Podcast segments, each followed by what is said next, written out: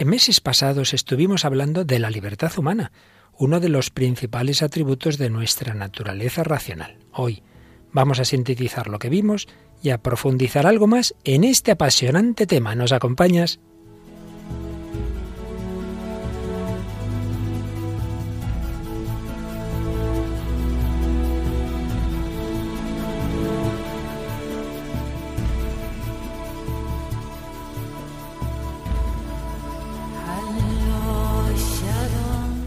El hombre de hoy y Dios, con el padre Luis Fernando de Prada.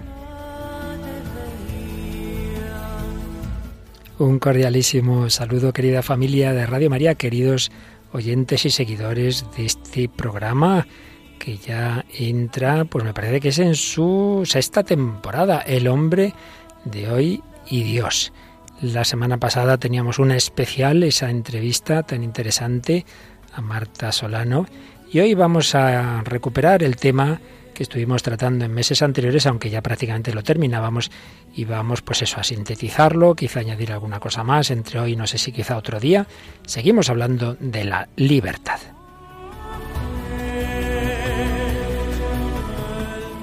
Y recomenzamos este curso como terminábamos el anterior a nivel de ilustres colaboradoras. Tengo por aquí en el control y en la producción a Paloma Niño. ¿Qué tal, Paloma? Muy bien, Padre Luis Fernando. Un saludo a todos los oyentes. Y también tenemos a esta colaboradora intermitente que viene un día sí y otro no por sus muchas obligaciones, pero que cuando viene nos ayuda un montón. Mónica del Álamo, ¿qué tal? Hola, padre. Muy bien, muy contenta de estar otra vez. Tú sigues dando tus clases en tu cole, ¿verdad? Ahí ando con mis niños. Niños de eso, ahí ya más creciditos y, y, trayéndonos aquí pues esos libros de tus estudios de humanidades que, que nos ayudan también a enriquecer este programa desde una perspectiva humanística. Pues sí, estuvimos hablando bastantes semanas, meses de la libertad, ya prácticamente terminábamos dentro de que estos son temas que puede uno estar toda la vida, pero en fin, lo esencial ya lo terminábamos, pero nos ha parecido que venía bien hacer una síntesis en la cual vamos a seguir básicamente un libro de José Ramón Ayllón, pero luego también pues con, con los habituales complementos de cine. Paloma nos trae una película de animación, ¿verdad, Paloma? Sí, hoy hablaremos sobre la espada mágica en donde hay una canción que tiene que ver con la libertad. Y luego, eh, Mónica, eh, ¿qué nos traes de literatura? Traemos una obra de Chesterton que se llama El hombre que fue jueves. Y un testimonio que también viene de Inglaterra, ¿verdad? Sí, de Ronald Knox. Esto junto con música moderna y muchas cosas más de las que podremos disfrutar en esta edición 208 del hombre de hoy y Dios.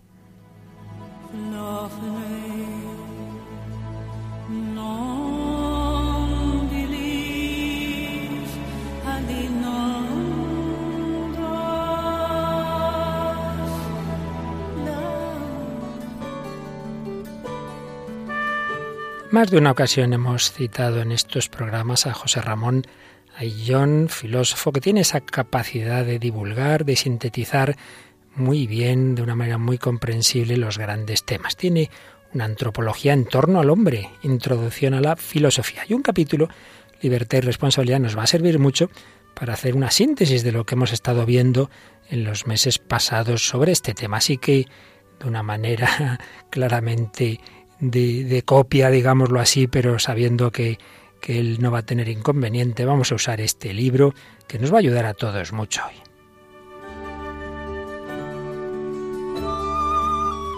En la versión de Shakespeare, cuando Julio César teme ser asesinado y decide no acudir al Senado, se entabla este brevísimo diálogo. Decio, id y comunicad que César no irá. Poderosísimo César, dejadme alegar alguna causa para que no se burlen de mí cuando lo anuncie. La causa es mi voluntad, que no iré. Y comenta John que lo que define la libertad es precisamente el poder de dirigir y dominar los propios actos, la capacidad de proponerse una meta y dirigirse hacia ella, el autodominio, con el que los hombres gobernamos nuestras acciones. Un acto libre en el que, como estuvimos viendo aquí con con mucho detenimiento en varios programas, las dos facultades superiores del alma humana, la inteligencia y la voluntad, entran en juego. La inteligencia conoce, la voluntad elige lo que previamente le ha mostrado la inteligencia. Por eso, para elegir hay que deliberar. Yo me decido cuando elijo una de las posibilidades en las que he estado pensando. Pero no es la posibilidad en sí misma que me obliga a tomarla, soy yo quien la hago salir del campo de lo posible. Sin duda, esto es fundamental en el ser humano. Ser hombre es ser libre porque somos racionales, porque el hombre tiene esa capacidad de elevarse por encima de los instintos. El hombre es necesario y radicalmente libre. Por eso, perder la libertad nos repugna tanto. En el propio Shakespeare aparecen estas palabras, ignoro qué pensáis vos y los demás hombres acerca de esta vida, pero por lo que a mí respecta, tanto me daría no vivir que vivir bajo el terror de un semejante a mí mismo. Y aquí ya citamos también más de una ocasión aquella famosa expresión del Quijote, la libertad, Sancho, es uno de los más preciosos dones que a los hombres dieron los cielos. Sin duda que es así, sin duda que Dios quiere esa libertad para nosotros. Hemos tratado también de las clasificaciones de la libertad. Hay una libertad, podríamos decir, física, libertad de movimiento, poder ir y venir, entrar y salir, pero eso no es lo principal. La raíz de la libertad es interior, es una decisión interior. Uno puede estar privado de libertad física, como lo estaba el padre Colby en el campo de concentración, y sin embargo tener más libertad interior que nadie, la libertad de ser capaz incluso de entregar la vida. También hemos visto que por la libertad, de alguna manera, el hombre es causa de sí mismo. Yo al tomar mis decisiones también, en parte al menos, me construyo a mí mismo. Yo hago mi vida de una determinada forma. La oveja siempre temerá al lobo, la ardilla siempre vivirá en las copas de los árboles, pero en cambio el ser humano no ocupa sin más siempre el mismo papel. Podemos elegir nuestros papeles, podemos escribir nuestra vida con matices propios y personales. Por eso el hombre progresa y tiene historia. La vida de los animales es igual ahora y hace 20 siglos. Visto un león, decía Gracián, están vistos todos. Pero visto un hombre, solo está visto uno. Y además mal conocido. La diferencia fundamental entre el hombre y cualquier otro animal no es morfológica, no son eh, no sé qué genes, es la libertad, es la libertad, gracias a la cual el hombre posee la admirable posibilidad de ser causa de sí mismo, en el margen, por supuesto, como luego diremos, de los límites, porque el hombre no es un ser ilimitado y por tanto su libertad tampoco es absoluta. Pero dentro de esos márgenes tiene una gran capacidad de elegir libremente. Con Guasa ha escrito Alfredo Cruz que todo elegir es un elegirnos, es un optar por uno de nuestros posibles yo, aquel que corresponde como sujeto a la acción que hemos elegido. Si ante una dama elegimos levantarnos y cederle nuestro asiento, estamos eligiendo el caballero que podemos ser. Si por el contrario preferimos permanecer sentados, optamos por el señorito que también podemos ser. Pues vamos a pedir al Señor que nos ayude a seguir agradeciendo este gran don, a conocerlo y a emplearlo en su servicio.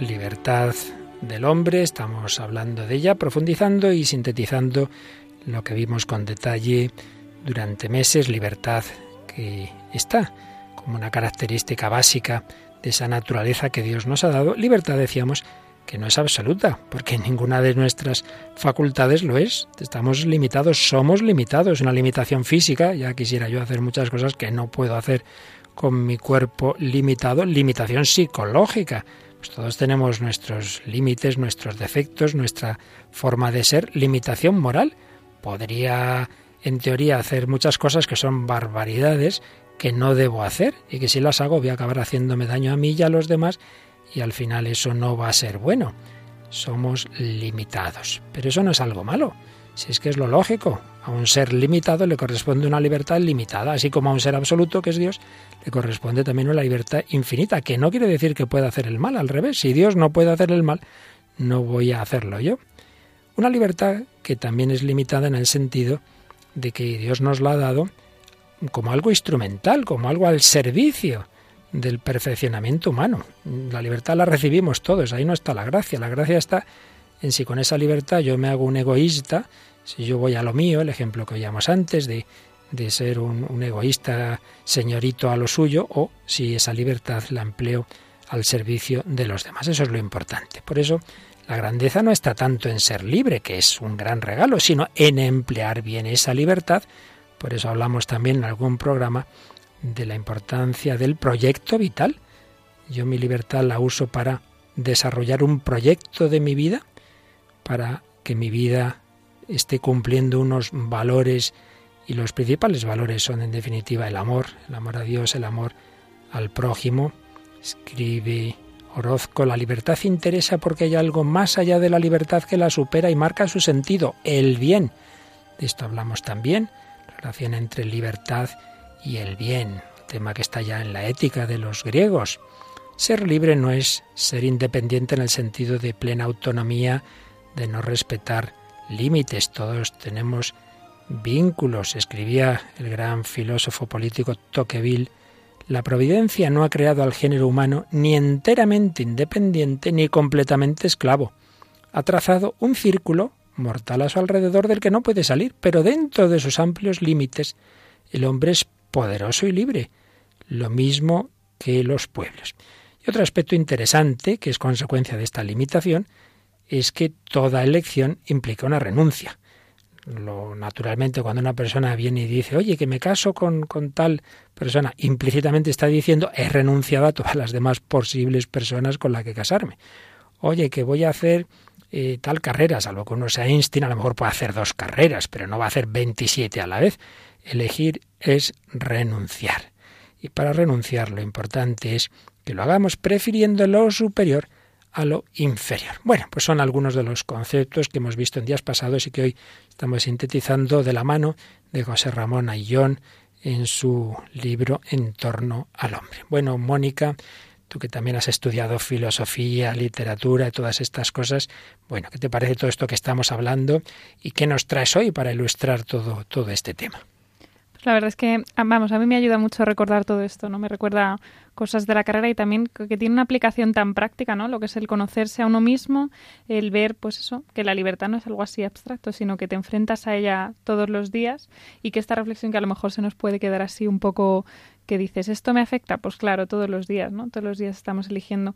Y bueno, yo lo que traía era otro Ramón, Ramón Melendi, que es, bueno, muy conocido, ¿no? Quizá no por su vida ejemplar, pero sí que podemos decir que es realmente un maestro del lenguaje, una persona que reflexiona muchísimo ¿no? en las letras de sus canciones. Y, y en esto que estabas hablando, padre, de la, de la libertad y de lo que es el reconocimiento de las debilidades y el conocerse y el aceptarse, pues yo me acordaba de una canción, una canción que es así un poco fuerte, como es él, que se llama De pequeño fue el coco y que habla pues de esa especie de lucha que tiene uno cuando se conoce a sí mismo, que ve que pues que es capaz de hacer cosas muy grandes, pero que también que es capaz de hacer cosas muy bajas, ¿no? Y, y entonces, pues eso, él dice, pues así con, con su estilo característico que dice, bueno, yo fui mi primer amor y mi peor enemigo, soy capaz de hacer cosas muy buenas, cosas muy malas, me conozco, sé que a veces estoy más predispuesto para hacer maldades, para hacer cosas malas, pero también soy capaz de decir hasta aquí, ¿no?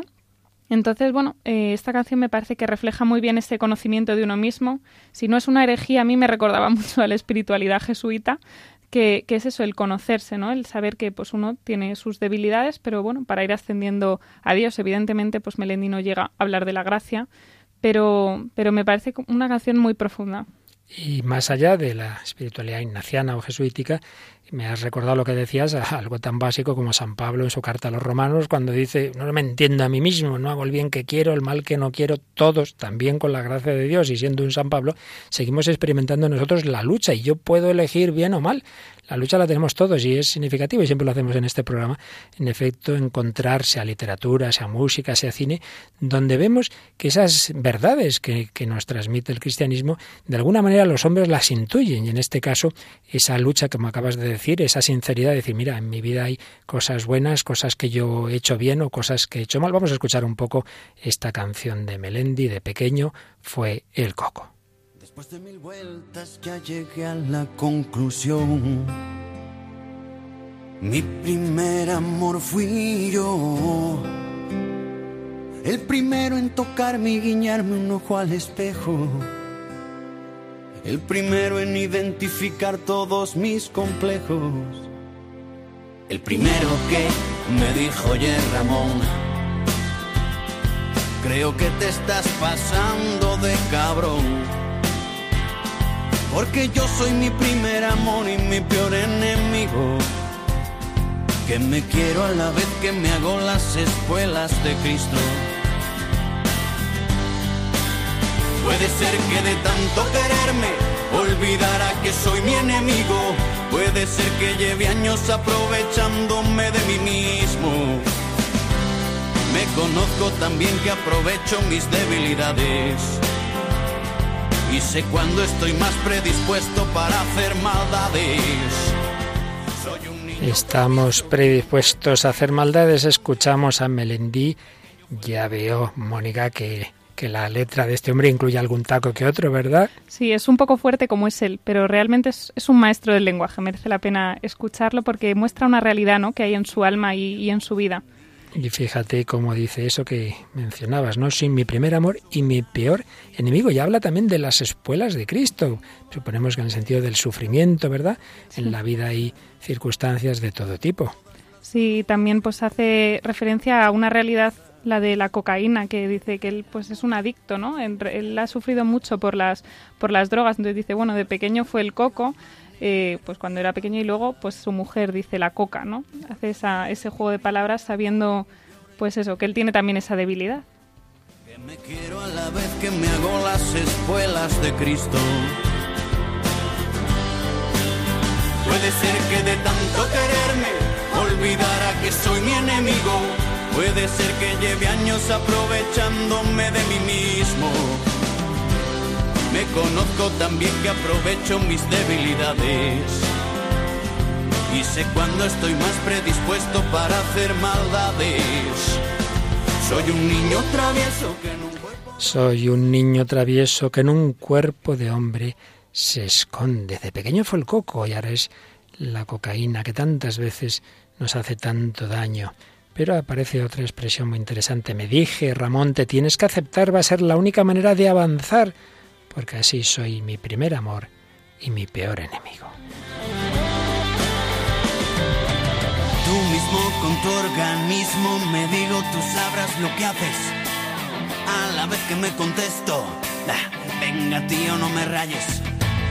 Tú sabrás, el cementerio está llenito de valientes. Me digo entre dientes mientras me contesto con gesto enfadado. Puede ser que de tanto quererme olvidara que soy mi enemigo. Puede ser que lleve años aprovechándome de mí mismo. Bueno, Paloma, pues sí, sí, es una canción fuerte, pero con mensaje. ¿Qué te parece? Bien, estaba pensando eso, como él mismo dice que algunas veces piensan que tiene que hacer algo bueno y en otras veces dice, va, déjame, no me rayes, ¿no? Entonces esa imagen típica del angelito y el demonio que nos va diciendo uno lo bueno y otro lo malo y que al final pues están ahí presentes y nos toca a nosotros también pues decidir. Claro que sí, en definitiva es esa gracia de Dios, Dios toca nuestro corazón, mira que estoy a la puerta y llamo, pero no abre la puerta a lo bruto sino que el Señor nos invita. Mañana le abriremos respondía y el demonio también nos tienta. Pues muy bien, ha sido una primera incursión en la cultura de hoy a través de esta canción de alguien conocido, de alguien en esa lucha, de alguien que ha experimentado el mal, pero que tiene, como todos, deseos también del, del bien. limitación de la libertad humana, que a veces tomamos una decisión que nos esclaviza. De esto hablamos mucho, hablamos de la adicción, hablamos de la droga en programas pasados. Tenemos que darnos cuenta de que la ley no se opone a la libertad. Ya veíamos que la ley no es una cosa externa, como que de repente una autoridad decide lo que le parece para sacar más dinero, pues a esta calle hay que pagar no sé cuánto para pasar por aquí. No, no es eso, sino que es la expresión de las tendencias que llevamos en nuestra naturaleza. La ley nos ayuda a saber cómo está hecha mi naturaleza y por tanto cómo sacar lo mejor de ella y por tanto cómo ser feliz. La ley, la ley de Dios, ¿entiende? Es la expresión de esa naturaleza humana. Una existencia sin leyes es tan imposible, dice Ayllon, como un círculo cuadrado. Y nos cita de nuevo a este autor Orozco que con cierto humor dice, si no hubiese ley de la gravedad, los cuerpos, en lugar de caer hacia abajo, podrían caer hacia arriba. Podríamos ser despedidos al espacio, el mar treparía, lo inundaría todo, el océano se secaría, las estrellas chocarían entre sí, no habría tierra firme, etcétera, etcétera. Bueno, pues igual que en el orden físico, el orden moral tiene unas leyes propias y cuando las saltamos siempre se generan desequilibrios. Por eso, ser libre no significa estar por encima de la moral, pero es verdad que Dios nos permite no aceptarla, nos permite no cumplirla. Pero siempre, siempre es importante el saber que sí, que hemos recibido la libertad, que Dios nos ha dado alas para volar, pero que esas alas, que esa libertad, debemos emplearlas para acercarnos al bien. Y aunque sea de una manera breve y sencilla, Paloma, vemos como este tema de la libertad, que hemos traído muchas películas, también está en películas de animación está de trasfondo en la que nos has traído, por lo menos en la canción de una que nos traes hoy, ¿verdad? Sí, la canción es Me diste alas con que volar, pero pertenece a la película La espada mágica en busca de Camelot, que es una película de animación estadounidense del año 1998 y producida por Warner Bros un poco de lo que trata es de una chica llamada Kaylee, que ella quiere ser un caballero de la mesa redonda de Camelot, como era su fallecido padre, Sir Lionel, quiere cumplir un poco la misión que su padre no, no pudo cumplir al morir, y va en busca de Excalibur, la espada mágica del rey Arturo, que se encuentra perdida en el bosque prohibido después de el intento fallido del malvado Ruber, un antiguo caballero y traidor, de robarla.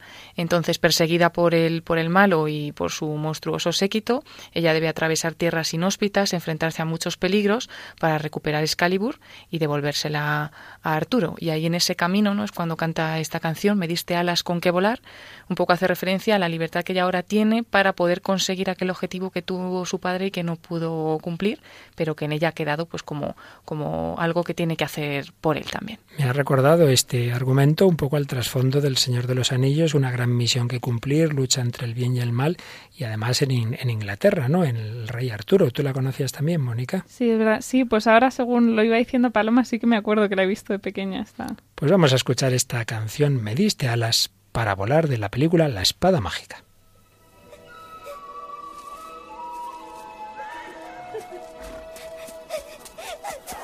Me cuesta comprender por qué no estás aquí. Me cuesta comprender, pero tú me hiciste así. O tu sueño vive en mí. Jamás podré olvidar lo mucho que aprendí. Siempre hay algo que soñar, por lo cual luchar. Tú me hiciste crecer así. Me diste alas con que volar a reinos que ahora debo hallar. Aún hay cielos que navegan. Hoy late en mí que hubo en ti, tu corazón audaz. Puede al fin volar.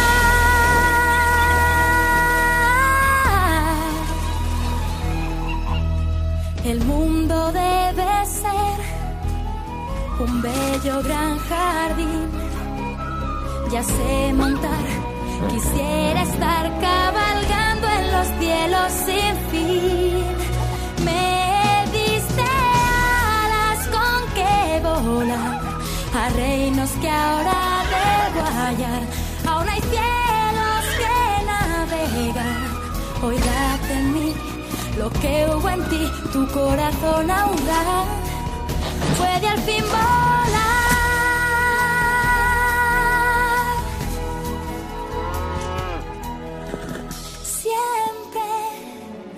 Cuando quieras guiarme, cuando vengas a hablarme, yo estaré allí. Tus alas me harán volar a reinos que ahora debo hallar. Aún hay cielos que navegar. Hoy late en mí lo que hubo en ti, tu corazón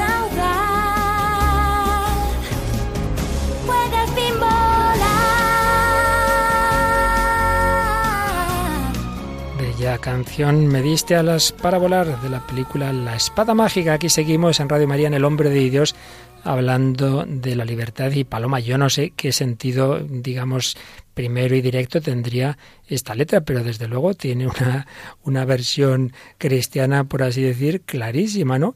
de decirle a Dios, me diste alas con que volar a reinos que ahora debo hallar. Aún hay cielos que navegar. Bueno, es que es que Sí, como esa libertad ¿no? que nos ha dado Dios para hacer cosas maravillosas, pero que tenemos también que ponernos en sus manos y seguir para adelante, aunque tengamos dificultades, ¿no? Pero que Él nos ha dado esas alas, las tenemos ahí, tenemos que, que aprovecharlas, ¿no? Puedo al fin volar, como dice la canción. Y luego dice, cuando quieras guiarme, cuando vengas a hablarme, yo estaré allí. Podemos ahí interpretar el, el Señor que viene a hablarnos, que viene a mostrarnos su voluntad para que con esas alas podamos volar y llegar a los, a los reinos que Él nos muestra. ¿Qué te parece, Mónica? Sí, además que ella se, eso se lo está cantando a su padre, que ya no está, ¿no? Como diciendo, el corazón que tengo yo es el que me has puesto tú. O sea, yo este espíritu, este deseo que tengo, este dice, ahora ya sé montar, ¿no? Que le enseña a montar a caballo, le enseña... Entonces sí que tiene todavía una analogía más, Sí, sí. más ah, profunda con el padre, El ¿no? Padre terreno, que es imagen siempre del Padre celestial. Bueno, pues vamos a seguir en Inglaterra, Mónica, y vamos a, a ver tu gran, tú, tú que estás haciendo tu tesis sobre el gran converso, uno de los grandes conversos ingleses, Chesterton, pues creo que nos traes algo de él, ¿verdad? Sí, hoy traigo una de sus novelas más conocidas, es El hombre que fue jueves, que es, bueno, una novela un poco curiosa en cuanto a su argumento, pero con muchísima profundidad. Eh, trata, bueno, de la, historia es realmente complicada. Es un- el hombre que fue jueves. Existe una especie de conspiración anarquista y entonces hay un protagonista, Gabriel Syme, que es como reclutado por Scotland Yard para luchar contra esta conspiración anarquista, pero que está afectando a todo, a la modernidad, a la destrucción de la familia, a, bueno, a todo, ¿no? Y, y bueno, el fragmento que voy a leer es como la vida de Syme, o sea, cómo este, este hombre realmente se hace detective. Antes de hacerse detective, antes de trabajar para Scotland Yard, ella tenía como esa especie de sensación de que el mundo no va bien, ¿no? Sobre todo Chesterton aprovecha mucho para criticar cosas que, que están muy de moda precisamente por ser modernas, ¿no? Y Chesterton, eso, le, le encanta criticar eh, eso, el por qué la gente hace cosas simplemente porque son modernas, ¿no? Olvidando si hay sentido común o no hay sentido común. O sea, como lo del progreso por el progreso, pues no lo entiende. Entonces es curioso que, que eso tenga tanta actualidad, ¿no? O sea, hay cosas de las que voy a leer que a lo mejor parece que no tienen tanta actualidad porque hay que entenderlas en el contexto de eso, finales del 19, principios del 20 en Inglaterra, pero hay cosas que tienen su analogía, m- bueno, muy clara, ¿no? Con la modernidad de hoy. Y entonces es curioso porque reflexiona sobre cómo había vivido su infancia, una infancia como consideraba muy moderna, este Syme, y luego él como que su rebeldía es volver al sentido común, ¿no? Que como la manera de ser rebelde, que es de lo que presumen estos modernos, pues para él es volver atrás. Entonces dice, Gabriel Syme no era simplemente un detective que fingía ser un poeta, era realmente un poeta que se había hecho detective. Tampoco su odio de la anarquía era una hipocresía. Era una de esas personas a las que la vida había empujado tempranamente a una actitud excesivamente conservadora debido a la sorprendente locura de la mayor parte de los revolucionarios. O sea, ya empieza a decir eso, él se hace como conservador porque todo lo moderno parece revolucionario, como diciendo, por la locura de esto, ¿no? Él vuelve un poco atrás a decir de dónde sale todo esto. Dice, no había llegado a ella a través de una tradición sumisa. Su respetabilidad era espontánea y repentina, una rebelión contra la rebelión. Procedía de una familia de chiflados, en la que sus miembros de más edad profesaban las ideas más modernas. Uno de sus tíos siempre se paseaba sin sombrero, y otro había hecho sin éxito el intento de pasearse con sombrero y ninguna otra prenda más. Su padre cultivaba el arte y la autorrealización. Su madre era partidaria de la sencillez y la higiene. En consecuencia, el niño, durante sus más tiernos años, había desconocido totalmente otra bebida que no fueran la absenta y el cacao, y ambas le desagradaban profundamente. Es una crítica contra el puritanismo que, bueno, se entiende más en su contexto, pero es curiosa también. De cuanto más predicaba su madre una abstinencia más que puritana, más trataba su padre de practicar una permisividad más que pagana. Y cuando la primera había llegado al punto de predicar el vegetarianismo, el segundo defendía casi el canibalismo.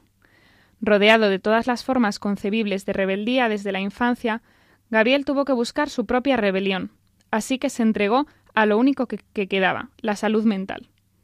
Pero en él había justo la herencia suficiente de estos fanáticos para hacer que incluso su defensa del sentido común fuera un poco demasiado feroz para ser sensata. Su odio del desorden moderno había culminado también por un accidente. Y entonces cuenta como, bueno, eh, el Symes se encuentra con, no solo con una rebelión anarquista, sino con una bomba, ¿no? Entonces dice, bueno, esta gente no solo está destruyendo la sociedad, sino que mata gente. Y entonces, bueno, toda la historia ya engancha desde ahí. Pero es curiosa, ¿no? Esta, esta reflexión, esta crítica que hace Chesterton. Pues eso, divertida, contra, diciendo, bueno, lo que parece la libertad, o sea, parece que la auténtica libertad es, digamos, reaccionar contra todo lo tradicional. Sin embargo, dice él, no, no, la verdadera libertad es buscar el sentido común, o en lo tradicional o en lo moderno, pero no en el progreso por el progreso. Pero bueno, lo cuenta así de forma divertida y te hace más gracia. Siempre vale la pena, sin duda, leer a Chesterton porque en efecto te cuenta de una manera simpática, así como quien hace bromas, pues temas muy muy profundos. A este respecto podemos recordar también en esta síntesis que estamos haciendo de temas tratados sobre la libertad algo que dijimos sobre las concepciones liberal y marxista de la libertad tan contrapuestas. Para el liberalismo el hombre es el único protagonista de la historia. Su libertad es norma de sí misma, no existen para ella criterios exteriores objetivos, no se acepta un compromiso estable que implicaría una limitación del, del futuro obrar. Tampoco se se ven los compromisos con los demás, sino todo ahí, pues ala, todo yo soy el centro, una, una concepción individualista del hombre que da origen a una sociedad egoísta. Todo ello pues dio lugar a, a tantísimas injusticias sociales que generaron esa reacción que se fue al extremo contrario, la del materialismo marxista. Ahí el hombre no es más que un accidente material, un ser nacido de la materia sin, sin espíritu, sin, sin verdadera inteligencia espiritual, y cada individuo es un anónimo componente del todo social. Algo que, estaba ya en general en la cultura, estaba ya está. Las culturas orientales, que lo que importa es la colectividad y que el individuo no se valora, pues llegó a extremos tremendos en, en esta ideología en la que lo importante es el Estado, es la clase, no la persona. El Estado es el que otorga los derechos, no importa la conciencia, no importa la familia. El Estado decide y crea los valores, por eso en estas concepciones siempre se lucha contra la libertad de educación, contra la, familia, contra la conciencia. Una sociedad así, el mal puede aparecer de repente como bien y viceversa. Además, el, fin justifica los medios. Un planteamiento marxista en el que el determinismo de las leyes de la materia no deja sitio para la libertad individual. Ya hemos visto, y lo pusimos bastantes ejemplos como partiendo de unas situaciones sociales injustas generadas por esa concepción extrema de la libertad de tipo individualista y reaccionando contra ello se llegan a sistemas totalitarios que acaban acaban plenamente con la libertad y acaban encerrando a la persona en un en un auténtico cuartel y, y todo todo está allí marcado y apenas se puede ni respirar. De esto hablamos, como hablamos también de, que no hay que identificar lo libre con lo espontáneo. La libertad es justamente la negación de la espontaneidad en el sentido de que tiene que entrar la razón y tiene que entrar la voluntad, no simplemente lo primero que espontáneamente reacciona de nuestra sensibilidad. Lo espontáneo en el hombre, como en el animal, es la búsqueda del placer sensible, sí, pero yo sé que sí, esto me apetece mucho ahora, pero si sigo comiendo y bebiendo, luego esto me va a hacer daño. Los animales solo ven ese, ese bien como objeto de su satisfacción sensible. El hombre, en cambio, puede captar como bien algo que puede poner en relación con otros bienes superiores e inferiores. Ante la comida, el animal hambriento no tiene nada que deliberar, se va a dirigir rápidamente hacia ella. Pero el hombre, en cambio, puede esperar, puede ayunar, puede dar su comida a otros. Es una característica de esa libertad humana que tiene el presupuesto de que no somos mero cuerpo, que no somos mera sensibilidad, que no simplemente tenemos instintos, que también los tenemos, pero no solo los tenemos. Ya Sócrates consideraba el autodominio como la manifestación más elevada de la excelencia humana, un autodominio que se manifiesta cuando el hombre se enfrenta a los estados de placer, dolor y cansancio, un dominio de la propia animalidad mediante la racionalidad. Se comprende así, nos señala John, el que estamos siguiendo en esta síntesis, que Sócrates haya identificado la libertad humana con ese dominio racional de la animalidad. Por eso el hombre verdaderamente libre domina sus instintos. Necesitamos esas alas, esas alas que oíamos en la película la espada mágica, pero que también está en una canción de unas hermanas, me decías, Mónica, que son unas hermanas, una familia numerosa de Estados Unidos que hacen versiones de muchas canciones que se pueden encontrar en YouTube. Sí, las hermanas son conocidas como Simorelli, han estado en España alguna vez, pero se hicieron canciones precisamente por hacer versiones, por hacer covers en YouTube, tenían muchísimas visitas y ya, pues bueno, al principio las hacían a capela, o sea, cantaban ellas con sus seis voces y bueno, que suena espectacular, la verdad. Y luego ya sí que empezaron pues a sacar discos, a hacer conciertos y ya pues instrumentalizadas. Y pues son católicas, curiosamente una familia católica y, esta canción que hemos traído, Wings, Alas, en principio eh, dice, está dedicada a sus fans, ¿no? Que me disteis, que pues las dieron alas, ¿no? Para, para volar, pero para volar en el sentido eso, de lanzarse, ¿no? A esta aventura. Pero precisamente, la verdad es que se puede se puede extrapolar a Dios perfectamente y además sabiendo que ellas tienen esta fe tan fuerte, pues podría ser perfectamente. Sí, eso lo que pasa muchas veces, que aunque uno no sea explícito, está en el trasfondo de, sus concepciones, la fe está ahí y, se plasma muchas veces incluso sin las palabras explícitas. Escuchamos un poquito esta canción en inglés, luego decimos eh, alguna de las letras, la traducimos al español.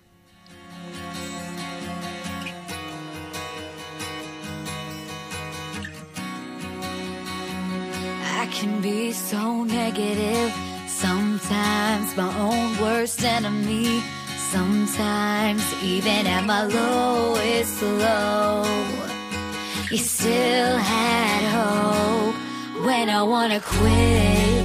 You won't let me when I'm falling down. You gon' catch me. You pick me up, yeah, you fix me up. Now I'm on my way,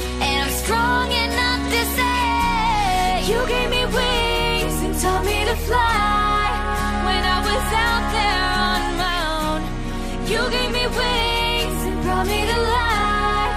And now I need to know if you wanna fly, cause I wanna fly, yeah. Tell me you're down for touching the sky, yeah. You and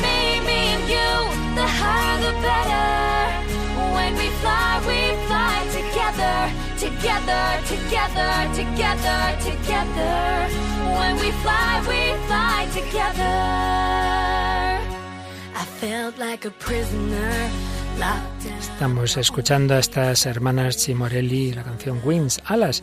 Es curioso que el inicio recuerda mucho al inicio de esa otra canción de Melendi. Yo puedo ser tan negativo a veces, mi peor enemigo a veces. Todos tenemos esa lucha interior, podemos usar bien o mal la libertad. Pero tú me diste alas, me enseñaste a volar. Cuando yo estaba allí por mi cuenta, me diste alas y me trajiste a la vida. Y ahora lo que necesito es saber si quieres volar, porque yo sí quiero volar para tocar el cielo. Sí, tú y yo, tú y yo, cuanto más alto, mejor. Cuando volamos, volamos juntos, juntos, juntos. Together, volamos juntos.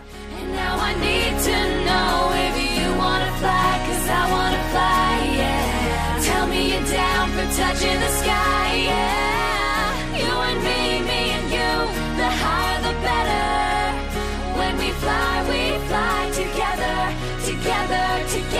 together, together when we fly.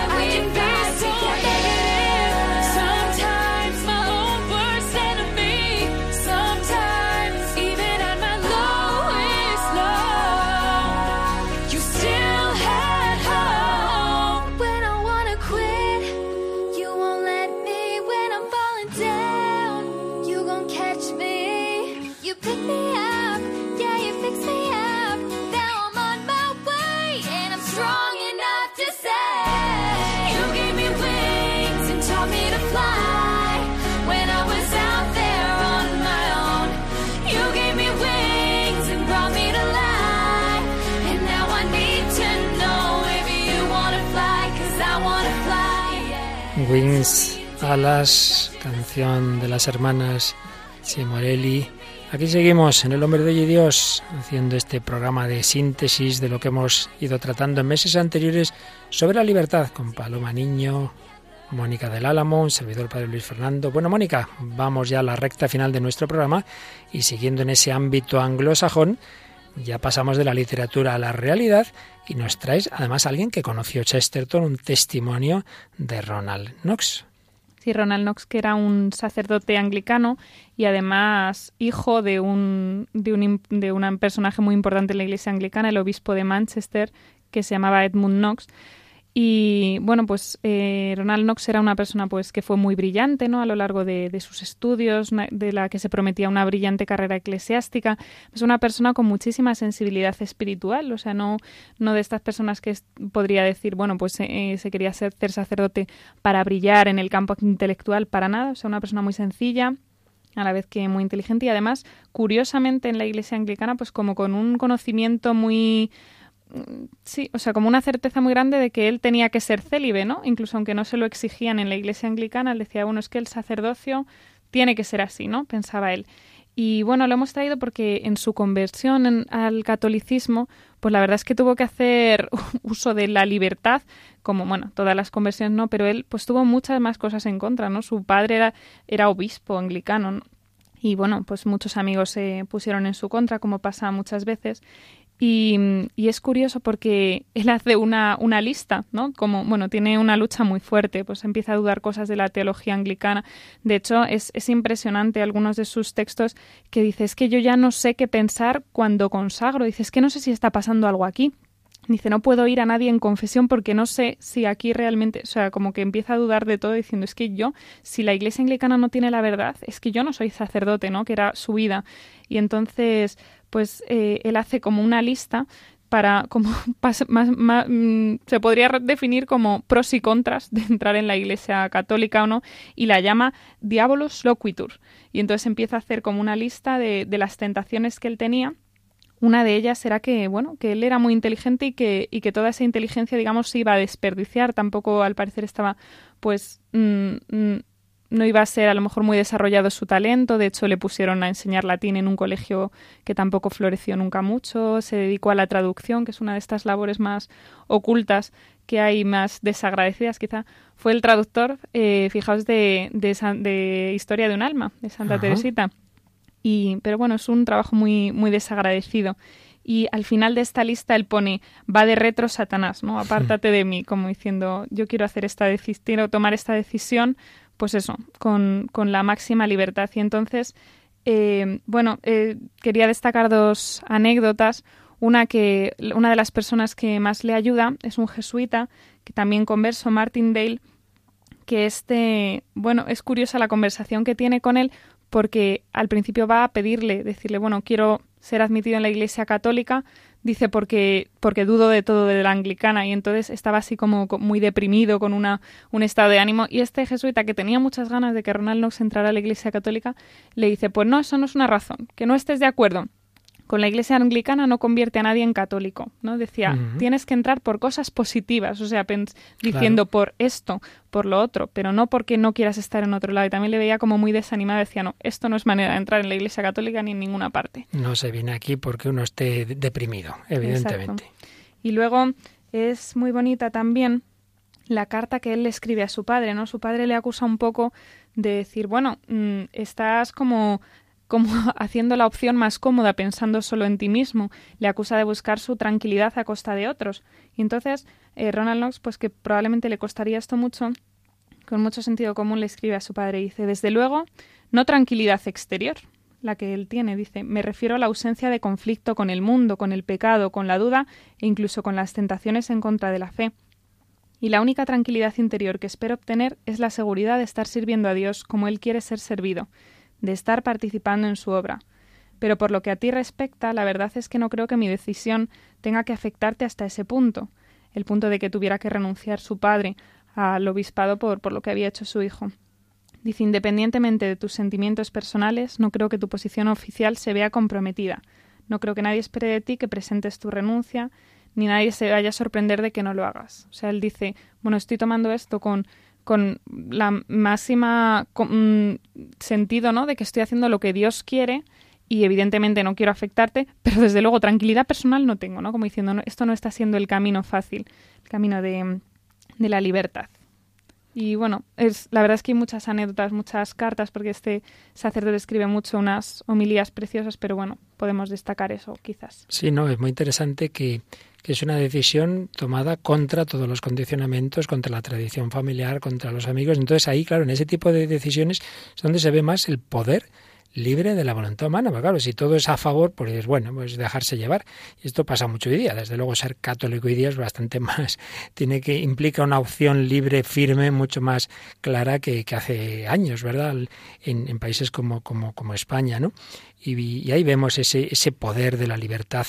Una libertad que siempre va unida con la responsabilidad. Y es otro de los puntos que, que sintetiza John y que nosotros también tocamos, recordando que, claro, todo acto libre, si es una decisión mía, pues es imputable, es atribuible a alguien. Por eso el sujeto que lo realiza debe responder de él. Mucho nos gusta hablar, yo soy libre, yo soy libre, pero mucho menos, bueno, entonces eres responsable de eso que hiciste, ¿no? Eso ya nos hace menos gracia. Pero son las dos caras de la misma moneda. Somos responsables ante los demás en la medida en que nuestras decisiones les afecten y, por supuesto, somos responsables ante Dios. El famosísimo soliloquio de Hamlet cuando considera la posibilidad del suicidio ser o no ser, or not to be. He aquí el problema, porque ¿quién aguantaría los ultrajes y desdenes del mundo, la injuria del opresor, la afrenta del soberbio, las congojas del amor desairado, las tardanzas de la justicia, las insolencias del poder y las vejaciones que el paciente mérito recibe del hombre indigno, cuando uno mismo podría procurar su reposo con un simple estilete? ¿Quién querría llevar tan duras cargas, gemir y sudar bajo el peso de una vida afanosa, si no fuera por el temor de un algo después de la muerte? esa ignorada región cuyos confines no vuelve a traspasar viajero alguno, temor que confunde nuestra voluntad y nos impulsa a soportar aquellos males que nos afligen antes que lanzarnos a otros que desconocemos. El hombre creyente es consciente de que tiene una responsabilidad ante Dios, que ha recibido la vida de él, aunque lo esté pasando mal, no puede decidir así, sin más, sin responder ante aquel que le ha dado la vida. Víctor Frankl insistía mucho en ello. Me acuerdo que decía en alguno de sus libros, si en una de las costas de Estados Unidos está la, la estatua de la libertad, en la otra debería estar la estatua de la responsabilidad. Detrás, en última instancia, de toda conciencia humana, que toda conciencia tiene ese, esa voz que le dice esto está bien, esto está mal, se sepa o no se sepa, al final está siempre Dios nuestro Señor. Libertad y responsabilidad Podemos elegir el mal bajo apariencia de bien, pero eso no nos hace más libres. Si uno tropieza es porque uno ha visto el obstáculo. Entonces eso no es algo bueno. Si uno libremente opta por algo perjudicial, es una mala elección, es una prueba de que ha habido alguna deficiencia. Pues es verdad, nos equivocamos y la voluntad a veces rechaza lo que la inteligencia le presenta como bueno, pero es que le parece que en este momento es demasiado difícil eso tenemos que pedir al Señor su gracia. Y era lo último de lo que hablábamos en los últimos programas que dedicamos a la libertad, ya lo vimos en relación la libertad con la gracia de Dios, en relación ese tema teológico tan difícil, cómo se conjuga que Dios es omnipotente, que Dios es el que nos da su gracia, que Dios es el que nos salva, pero a la vez que el hombre es libre, que Dios no quita la libertad, que Dios me salva, pero yo tengo que dejarme salvar, que yo puedo autocondenarme. Esa lucha interior que el Hijo de Dios hecho hombre en Getsemaní experimenta, por supuesto, Él siempre va a hacer la voluntad del Padre, pero a su humanidad le cuesta. Y por eso vamos a terminar este programa de hoy eh, evocando a ese Jesús en Getsemaní y pidiéndole en nuestros Getsemanís que vayamos más allá, más allá de nuestros meros instintos, que sepamos ser fieles al Señor en lo que nos pide.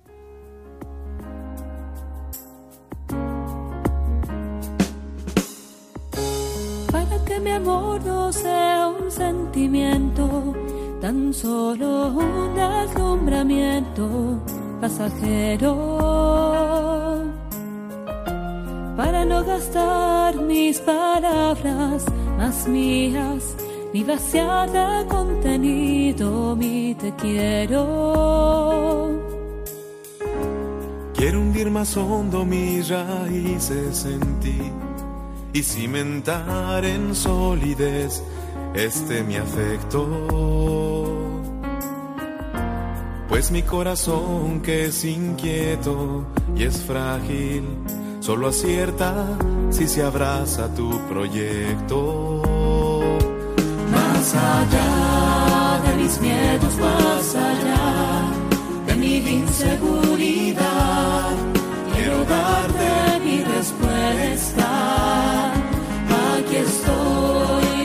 hacer tu voluntad, para que mi amor sea decirte sí hasta el final.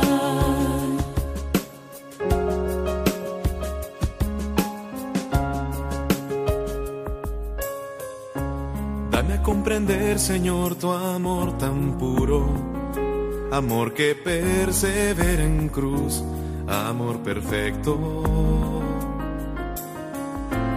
Hazme serte fiel aun cuando todo es oscuro, para que mi amor sea más que un sentimiento. No sé las palabras ni en las promesas, donde la historia tiene su motor secreto. Solo es el amor en la cruz madurado, el amor que mueve a todo el universo. Más allá de mis miedos, más allá de mi inseguridad, quiero darte mi respuesta. Más allá de mis miedos, de mi inseguridad, quiero dar libremente mi respuesta. Con la gracia de Dios podemos responder al Señor. Estamos llamados a dar nuestro sí como María. Y aquí la esclava del Señor, ser esclavos de Dios, nos hace libres.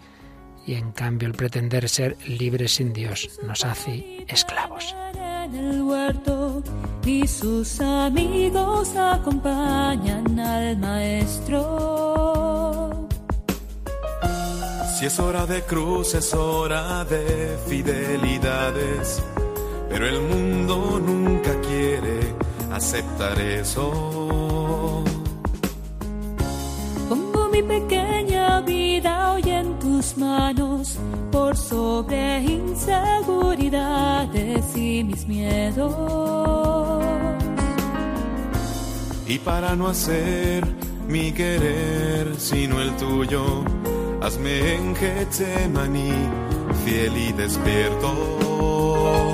Más allá más allá de mi inseguridad, quiero darte mi respuesta. Aquí estoy para hacer tu voluntad, para que mi amor sea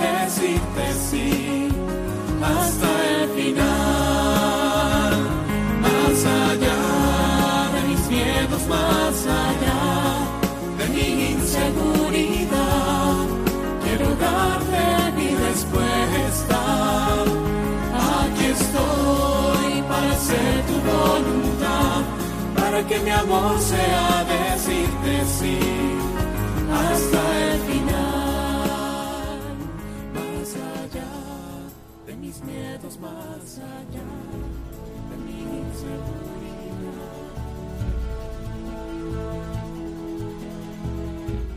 Que mi amor sea decir que sí, decir que sí libremente. Bueno, Mónica, yo creía que no íbamos a conseguirlo en un programa, pero yo creo que hemos hecho una síntesis muy apretadita, un poco rápida, pero bueno, como ya tratamos de estos temas con calma, podemos así ya despedir este bloque de la libertad, que hemos aprendido mucho, ¿verdad que sí? Sí, siempre, la verdad, pero la libertad es un tema apasionante. Pero más lo va a ser el siguiente. ¿Así? ¿Qué te parece la esperanza? Ay, qué bonito. A Paloma seguro que también le gusta. Menuda sorpresa. de la, del nihilismo, de la tristeza, de la desesperación a la esperanza. Es una manera de plantear, así como de la adicción y de la esclavitud a la libertad, Jesucristo nos da eso, nos da libertad, nos da esperanza, nos da amor, nos da felicidad. De todo esto hemos ido hablando en el nombre de Dios, pues vamos con la esperanza, ¿os parece? Fenomenal. Pues eso será a partir de la semana que viene, pero Paloma, tenemos una novedad porque en octubre cambia la programación de Radio María y por varias circunstancias que ya explicaremos el día 1 de octubre a las 5 de la tarde, pues va a cambiar por primera vez en cuatro años. Ya hubo un primer cambio hace cinco o hace cuatro, sí, que era este programa era por la mañana, lo pasamos a la noche, vamos a pasarlo un poquito más de noche todavía. Sí, y además otro día, va a ser a las 11 de la noche los miércoles. Así que el próximo martes a esta hora ya no estará el hombre de hoy y Dios, sino dos programas magníficos que se van a alternar quincenalmente. Historia de la Iglesia, con un gran profesor de historia, doctor en historia, el profesor Alberto José Bárcenas. Y a la luz de la razón, con un chico joven, gran filósofo Álvaro Carbajo. Vais a aprender mucho en esta hora. Y en cambio nosotros nos vamos a dormir más tarde, los miércoles 11 de la noche en la península, 10 de la noche en Canarias. Por tanto, la semana que viene os esperamos ya el miércoles y ahí empezaremos el bloque sobre la esperanza. Bueno, y como siempre, Paloma, comentarios de este programa, del anterior, sugerencias, testimonios, ¿a dónde pueden enviarlas nuestros oyentes? Nos las pueden enviar en cualquier momento al correo electrónico el hombre de hoy y Dios arroba. Además ponemos publicaciones, como ya saben nuestros oyentes, en Facebook y ahí también pueden hacernos pues algún comentario más, más breve, buscando en Facebook El Hombre de Hoy Dios. Muchas gracias a Paloma Niño, muchas gracias a Mónica del Álamo. Dentro de 15 días aquí te quiero, ¿eh, Mónica? Muy bien, para hablar de la esperanza. Solo te damos libertad, libertad entre comillas. Relativa. relativa cada semana, que estudies un poquito más tu tesis, pero... Aquí te esperamos. Pero aquí te esperamos con tus libros. Eso, vamos a estar con mucha esperanza esperando a Mónica del Álamo. Muchas gracias, Paloma y todos queridos oyentes, y quien nos habla el Padre Luis Fernando de Prada os desea lo mejor y que el Señor os conceda la verdadera libertad en la esperanza para amar, para amar a Dios, para amar al prójimo. Que los bendiga y hasta la próxima semana, si Dios quiere.